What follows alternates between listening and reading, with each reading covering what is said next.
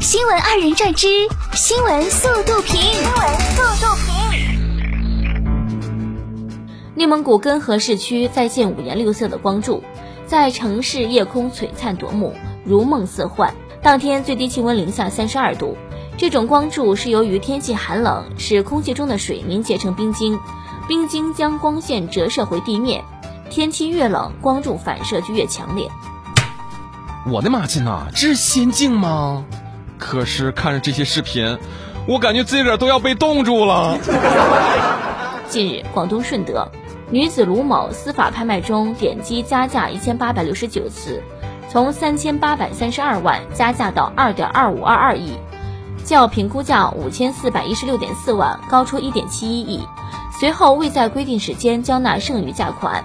据顺德区法院称，卢某被罚款十万，司法拘留十五天，保证金七百五十万元不予退还。这是什么操作啊？有钱撑的吗？近日，辽宁营口一中学体育课上，一男生与同学们进行跳绳比赛，跳着跳着，尴尬的一幕发生了，男生的裤子跳掉了。但他丝毫没有受影响，坚持完成了比赛。太拼了，孩子啊！所以一定要穿秋裤。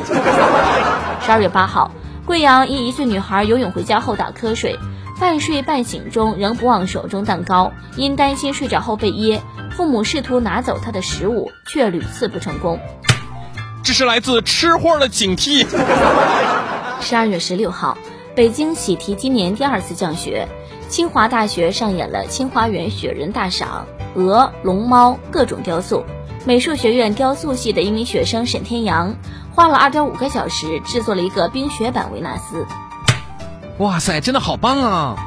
我也有学美术的手，那大家手怎么就这么不同呢？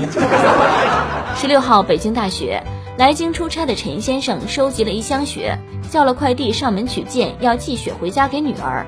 称在广州活了三十年，从没见过这么大的雪，不能让孩子也输在起跑线上。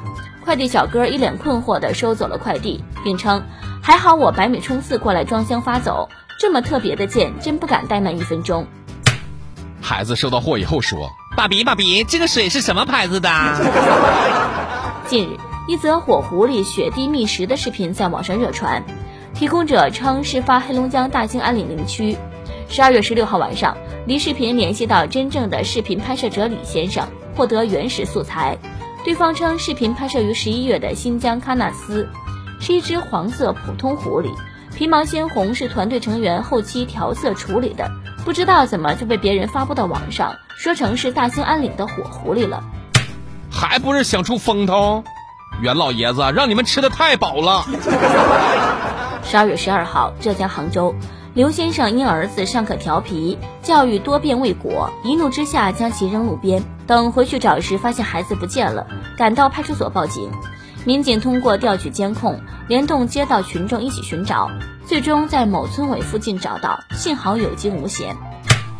熊爸说：“喂，我就是吓唬吓唬你。”熊孩子说：“以其人之道还治其人之身。”李叶刀发布报告表明。全球近二十三亿儿童和成年人超重，超过一点五亿儿童发育迟缓，并警告营养不足和肥胖会影响几代人。报告建议增加水果蔬菜，减少肉的比例，避免食用富含糖、饱和脂肪、反式脂肪和盐的食物。啊，又参加了一个二十三亿的项目。意大利一个小镇有一个非常特殊的习俗，庆祝丑陋。每年，全世界三万余名丑人会来到小镇狂欢。他们在这里享用美食，接纳新会员，票选年度丑人。丑的等级还分为丑的不明显到异常丑陋。